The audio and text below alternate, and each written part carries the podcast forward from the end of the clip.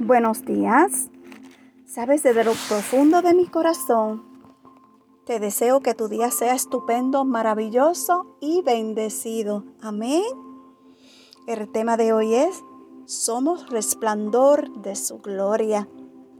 Si vamos a Apocalipsis capítulo 19, versículo 8, la palabra nos dice, y a ella se le ha concedido que se vista de lino fino limpio, resplandeciente, porque el lino fino es la acción justa de los santos.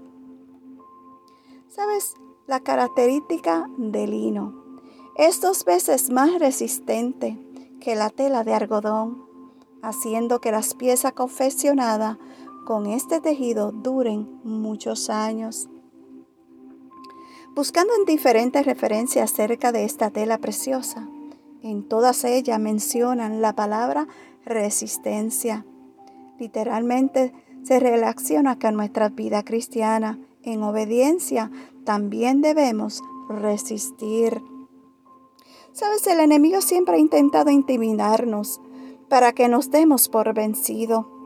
Gloria a Dios que contamos con la ayuda del Espíritu Santo, que nos ayuda en nuestra debilidad y podemos resistir.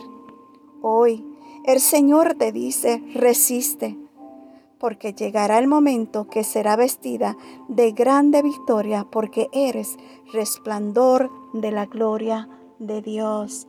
Amén.